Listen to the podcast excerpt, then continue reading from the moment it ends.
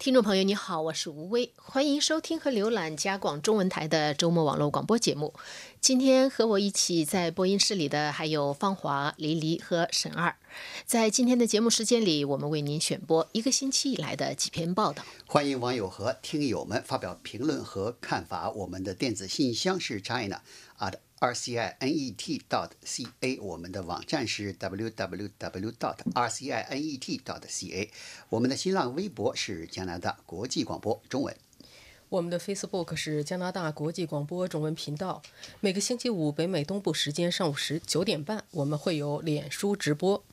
如果你想快捷、方便、全面的了解加拿大正在发生的事情，请您下载安装加拿大国际广播的 App。请在安卓和苹果应用商店搜索。加拿大国际广播。那么在接下来的时间里呢，我们就为您介绍一下这个星期我们的几篇报道。首先是呃，芳华，你你做的一篇报道，就是讲的是加拿大是不是应该有私营诊所？因为加拿大是实行公费医疗的。加拿大实行的公费医疗制度呢，现在在美国大选的时候也是被经常提到的一个例子，而且是一个好的例子，似乎是学习榜样。但是呢，加拿大人呢自己感觉到呢，这里这个公费医疗系统的问题呢，还是有不少的。比如说呢，这个特别是一个就是等待时间过长的问题，不在你去呃急诊室要等待，你看专家门诊要等待，呃，再是等床位要等待，很多事情你就得得等。等了以后所以人家说在加拿大不能生大病，不能生疾病。小病给拖大了，你要一拖的很很多病，很多病就是要是及时诊断、及时治疗，小病就变成没病了，大病也能治好。反之呢，一拖呢，可能就是没事儿给拖成大事儿了。所以这个呃，对于这个医疗系统的问题呢，这个基本上是加拿大的这个媒体呢是经常有报道，报道呢基本都是负面的。这现在呢，加拿大的一位医生呢，叫戴伊的医生，他把加拿大的他是在不列颠哥伦比亚省的居民，他把这个加拿大的这个 B.C 省政府告上法庭。为什么告上法庭呢？他说这个法庭禁止他呢合法的经营私营诊所。他说呢，经营私人诊所的一个好处呢，就是避免了能够缩短这个。嗯，过长的等待时间的问题。他举例子，比如英国啊、瑞典呐、呃呃瑞士啊、呃还有德国啊，都实行的是公费医疗系统跟私营医疗系统并存的双轨措施。说这些国家呢，就有效的解决了病人等待时间过长的问题。但是呢，他这个这个官司呢，是早十年前就已经提出来了，打了打了，从低级法院，现在现在打到这个 B.C 省的高级法院。他带了四个证人，其中一个证人就举例说呢，他说他这个膝盖啊，两个膝盖都受过伤。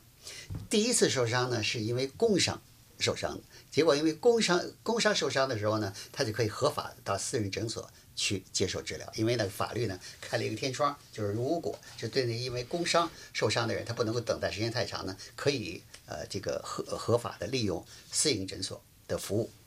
第二次他膝盖又受伤了。一个是一个膝盖，另外是另外一个膝盖。这次膝盖的是他搞自己搞体育活动的时候受伤的。哎，这好了，这你是不是因公受伤，你就不能用私营的医疗服务。结果第一次的时候呢，很快就得到了核磁共振的检查，手术也很快就进行了。但是这个但是这个私营诊所的治疗有没有就是说呃可以报销呢？就是全民医疗啊是可以不但合法，而且呢，他这个是呃可以得到这个呃所谓的事故。呃，加拿大各个省都有自己的这个所谓工伤事故呃保健不是医保中心，它可以可以给你提供报销服务的，所以这些呢都是合法的，也也也会报销的。第二次呢，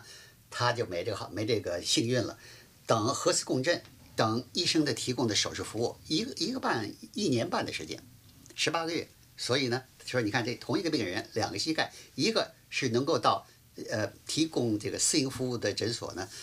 很快的得到治疗。另外一个，你等一年半的时间，一年半的时间，他膝盖疼、膝盖受伤，得经受多大的痛苦？但是我有一点不明白，就是如果这个病人愿意去私营诊所，呃，接受手术，但是自己负担费用，他可以吗？合法吗？你这个问题也提到点儿上了。原来合法，啊，现在呢，B.C 省的政府几年前这个通过了一个法律，叫《保护医疗系统法律》，把这个禁止了。如果你这个私营诊所的医生，为这样的病人，自己愿意掏腰包的人提供服务，第一次被发现，罚款一万加元，第二次两万加元，哎，所以呢，就是采取着罚款的措施，呃，当然对那些有钱人来说呢，他可能不在乎，呃，不在乎这个支付点钱，但是对于这个天天做这个手术的医生来说呢，这就比较就就就比较难受了，所以这个他们所以。这位七十二岁的医生戴一呢，把加拿大的 BC 省政府告上法庭呢，就跟这个最新实行的这个法律也有关系。最新实行的法律呢，现在就是过去的虽然通过了以后呢，可能是没有认真执行，现在省政府开始比较认真的执行。支持省政府的这个措施的人就说呢，你要如果准许实行所谓的呃公费私营双轨的政策呢，那好的医生、好的资源。紧缺的资源呢，都跑到私营的诊所，为什么呢？私营诊所的给医生护士的付的工资都都比较高，待遇高，可以可以是工作时间少，收入还高。那么你要这样的话呢，那公费医疗那个这个一些人才呢，就跑到私营医疗系统里边了，那造成公费医疗系统里边病人等待的时间呢就更长。所以呢，问题是你不会解决问题，而反而会恶化问题。但是戴医生他提出的这个理由就是什么？他说呢，你宪法规定了人加拿大的公民都有人身什么安全、什么这个自呃言论等自由，的宪法赋予的权利。说你你省政府你不能说一方面承诺我公费医疗系统负责你的提供医疗健康服务，一方面呢又让病人等待那么长的时间，说你不能两边两边你都占。但是这个。省政府的律师指出了一点，这个点我到以前还没注意过。他说呢，他说那个人权宪章规定的，你刚才所谓说的是什么人身自由、什么这自由那自由啊，是指的是在法律面前，人人社会公正、社会公正、司法公的平等。那你要说这个，你要保证人的健康，你要运用到医疗系统系统里，可就乱了套了。你能保证这个这个病人不死吗？你能？保证所有的病人都能够得到得到治疗吗？你要保证不了的话，那他人身自由就得不到保障了。所以你说，你他说你这个论据里边有一个先天的缺陷，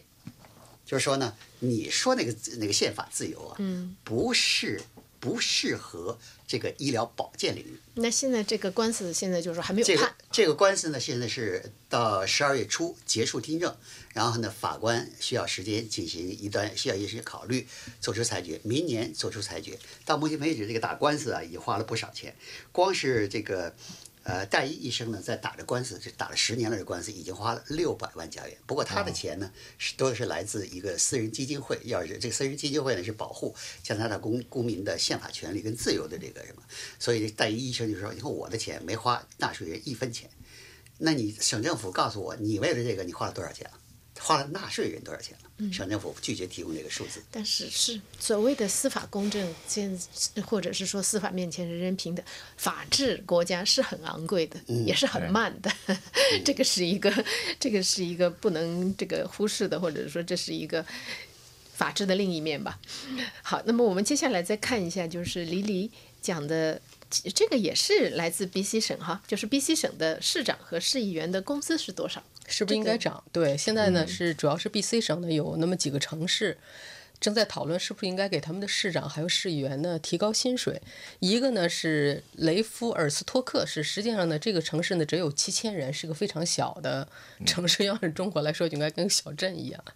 那么这个城市的议员呢，有一位议员他叫科迪扬克，他说呢，他说如果我们想指望这个市长啊能全职来为我们工作，你必须就得给他合适的薪水。你薪水不够的话，他就不行，他就不能这个做全职工作，因为然后呢，他呢是最近他提出了一个动议，他要求呢在三年之内把这个城市议员的薪水，呢现在你知道议员薪水这个城市多少钱每年？一万五千加元。天哪，真的活下去。是议员啊，年薪呢？年薪一万五千，所以他提议说要提高到两万五千加元。那么市长的薪水现在是三万加元每年，然后呢，他要求给提高到七万五千加元。这是一个城市，这个就是雷弗尔斯托克市比较小，还有另外一个城市呢是维多利亚市，这是大城市了，呃，B.C 省的省会。那么这个城市呢，大家也在讨论是不是应该给这个市议员加薪。维多利亚市的人口是九万两千人，那么市议员现在薪水呢，每年也就是四万五千，四万五千。所以呢，他们现在讨论的一个呢，他们在征求公众意见，大家同意还是不同意？希望把市议员的年薪给增加到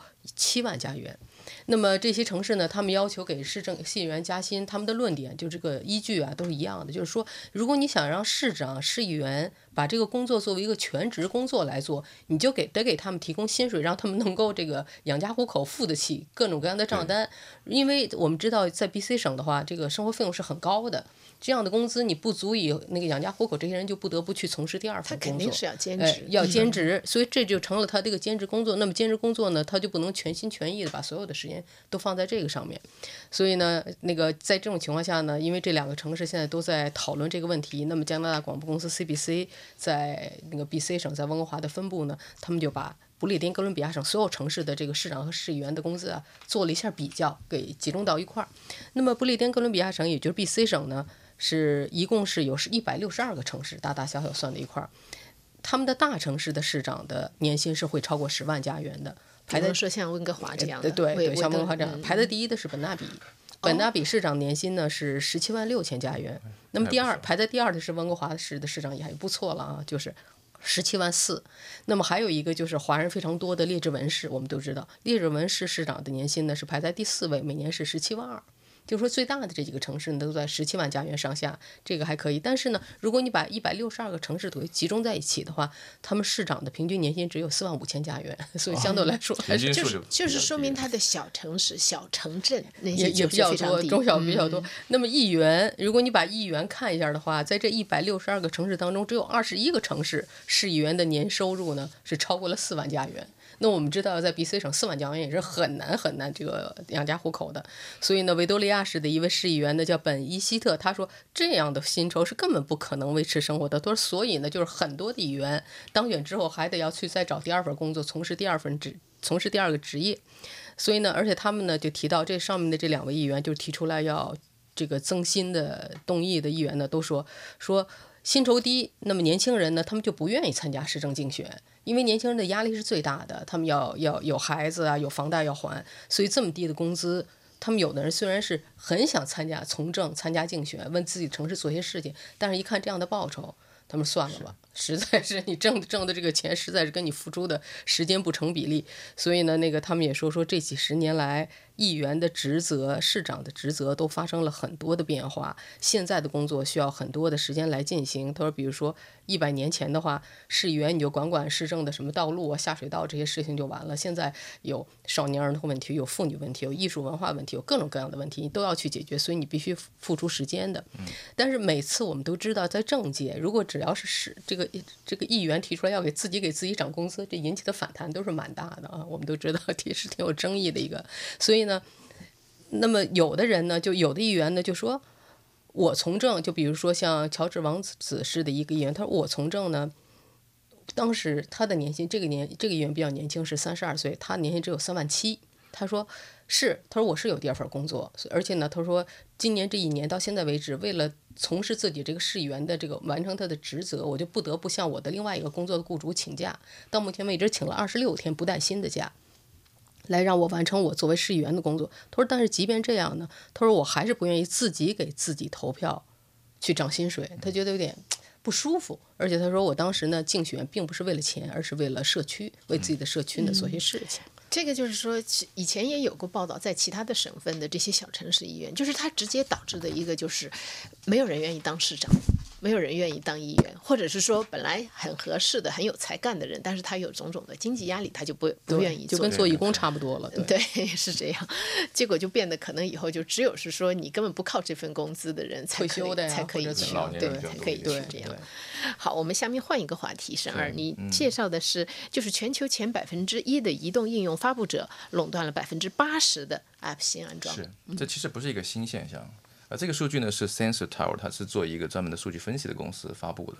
然后呢，这个现象呢，实际上从二零一四年到现在就没有什么改变。就是说，很小的一部分公司，像 Facebook、像谷歌这种公司，它占据了大量的这些 App。而且你知道，现在 App 是大部分人在手机上最重要的一个，不管消息来源还是应用的这些一些工具吧。那么在这种情况之下，实际上给那些新的开发者进入这个市场呢，带来了很多的压力，因为你必须在前几年想办法很好的活下去，你才有可能说慢慢慢慢长大。在市场上对分一，杯羹嘛。分一杯羹。你看非常有意思的是说，这个剩下的百分之八十的这个开发者，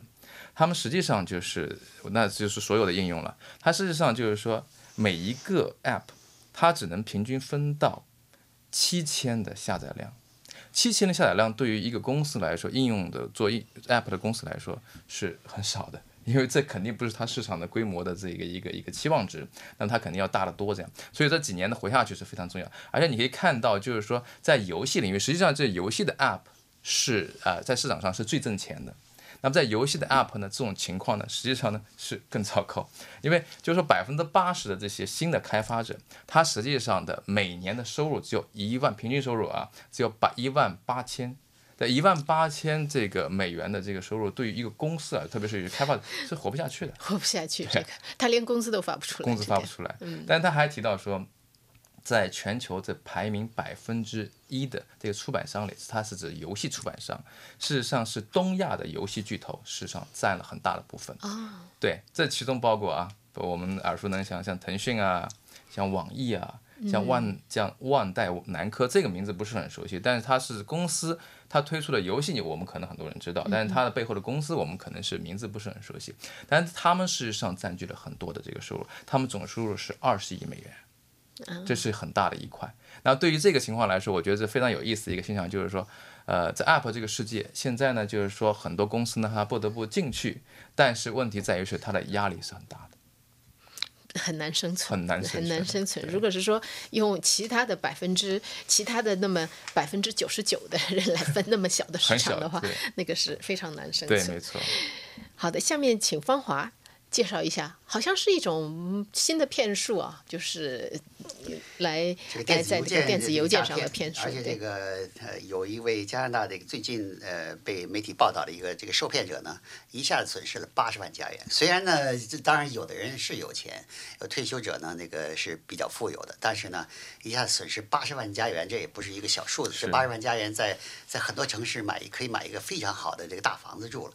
呃，这个怎么回事呢？他呢，呃，这个人呢是还。这个人还不是一般的退休者，他还是律师，还不是一个这一点是最让我吃惊的，不是一个就是对这个事情对一个对一个事情缺乏警惕性的人物。他职律师的职业呢，就是应该对事情很有警惕性，而且从有法律规范的角度呢考虑问题。对，他看上了一个在美国加利福尼亚所谓阳光州南部的这一个阳光地区的一个呃公寓楼的单元。你知道很多很多加拿大人在北部生活啊，在南边买非房子，常缺乏阳光。他们在阳在阳光州买了公寓以后，在那里住半年，比如加拿大冬天的时候跑那儿去住，哎，晒晒太阳，自己的什么关节炎呐、什么腰腿疼啊，全好了。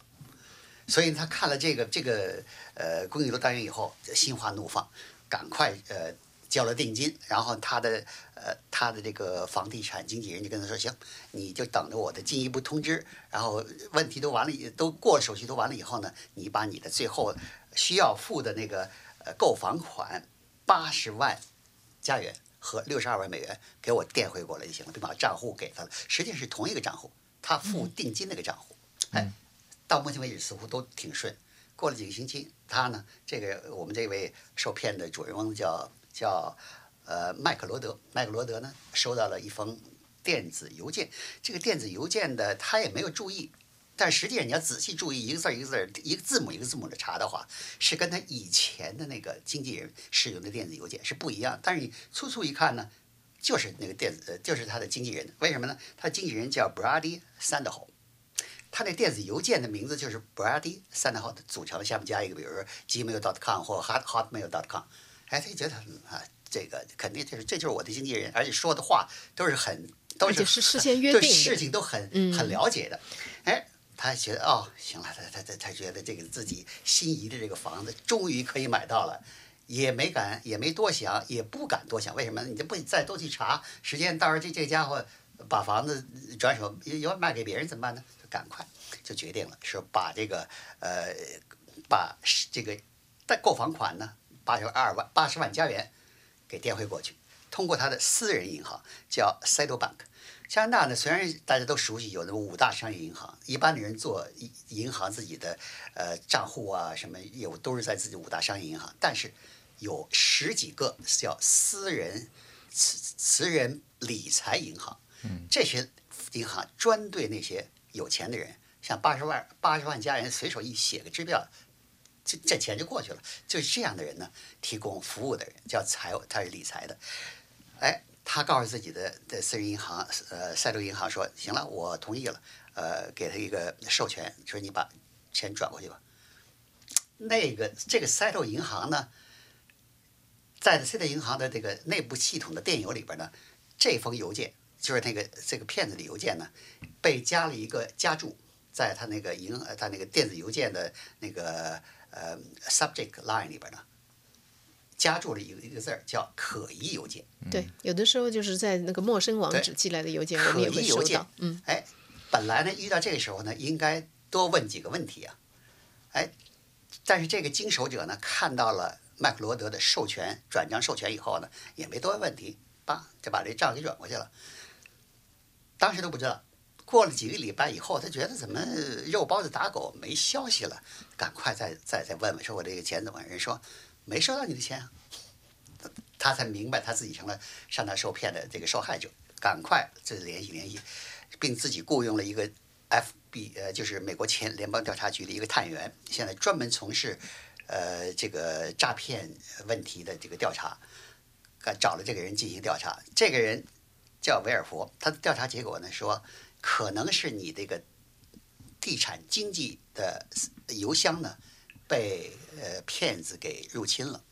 盗窃了一些有关的信息以后，然后然后呃再建立了另外一个似是而非的呃邮箱给你发的邮件，让你让你的关键是这个，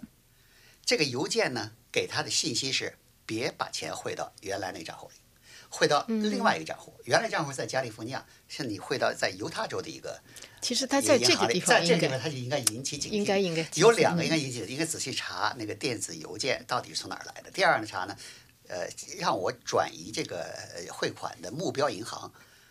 呃，那我得问问，至少写一个邮件问问我那个经纪人到底怎么回事吧。这是他来说他有失误的地方，银行来说呢也有失误的地方。这个麦克罗德就说，说我虽然退休了，但是我过去都是在加拿大生活，我的这个转账业务都是在加拿大，这我熟悉。把钱转到外国银行头一次，对我来说头一次我没有经验，但是你这个银行雇员就不一样了，你天天干的就是这个事情，你见到了你们内部邮件已经是有这个发出警号了，你还把钱给转过去，你不负责，所以把他给呃告上法庭了。现在这法庭到底站在哪一边我还不知道，意思就是说呢，这个大家呃报道这个这个专家就说大家都要小心，碰到这种情况呢。一定要小心，多问几个问题。对于银行来说，他说，对于银行来啊，要解决这个问题，只有通过立法手段。为什么呢？只有立法手段强迫银行呃承担更多责任，赔偿消费者。否则的话，如果银行金融系统他不觉得自己腰包疼，他才不管你呢。是。是啊，因为他你有那个，如果是说当事人授权亲笔签字，那你这个在这种情况下，我觉得他这个官司就是说你要想说让银行呃有负多大的责任，这个也真的是很难讲。这种骗术有点像那个出租汽车司机，就是他接听了，有的时候经常以前上早班的时候要叫出租，就有的出租车司机他就不知道他就能够接到你打电话叫的那个，他会赶在那个你叫的那个出租车之前来到你门口等。这个我觉得有一点像，只不过是在网络上如果要借钱。是只是抢了生意，还问题不大，谁赚钱不不都是一样吗？但是如果那个有坏人抢了你这个信息跑到你前面儿，干点犯罪活动，那你就难说了。那损失就更大了哈。好的，我们接下来的一点时间呢，请黎黎给我们介绍一下，就是现在阿尔伯塔省削减了教育经费，而且呢，就是直接导致卡尔加里大学裁员。是这样的，这个星期呢，就是刚出来的一个消息引起媒体注意的，就是卡尔加里大学宣布，呃，他们要裁员二百五十人。那么这呃校长说呢，说主要为什么做出这个行动呢？就是因为我们都知道，阿尔伯达省政府在十月二十四日宣布新预算的时候呢，他们宣布削减高等教育经费，平均的削减额度呢是百分之五点一。那么呢，两个最大的大学受的打击是最大的。那么我们知道，一个就是这个刚才说的卡尔加里大学，一共要裁员这个二百五十人。呃，当然校方也说了，说这二百五十人当中呢，有一百人的职位呢是通过，比如说让这个让员工提前退休，你们不退休的赶紧退休，或者呢还有就是空缺的职位咱们就不填了。另外呢就是你自愿辞职，比如说有的人本来就想走，让你呢自愿辞职的方式。另外一百五十人呢就是真砍了，那么真砍呢两波，第一波呢就是下个星期就开始。那么第二波呢是在明年的一月份。呃，那么另外一个受打击比较大呢，就是阿尔伯塔大学。阿尔伯塔大学呢也是一样，这两个大学，卡尔加里大学、阿尔伯塔大学，他们的预算的被削减额度是达到百分之六点九，所以钱那一下是少的是很多的。而且呢，省政府呢把他们对这些大学的基础设施原来给他们另外一笔维护的资金也一下都给砍了。所以呢，钱的缺口很大。那么阿尔伯达省大阿尔伯达大学呢，现在也面临着同样的问题。除此之外呢，还有其他的一些稍微小一点的大学，这些大学呢都在讨论裁员的问题。当然，卡尔加里大学是第一个了。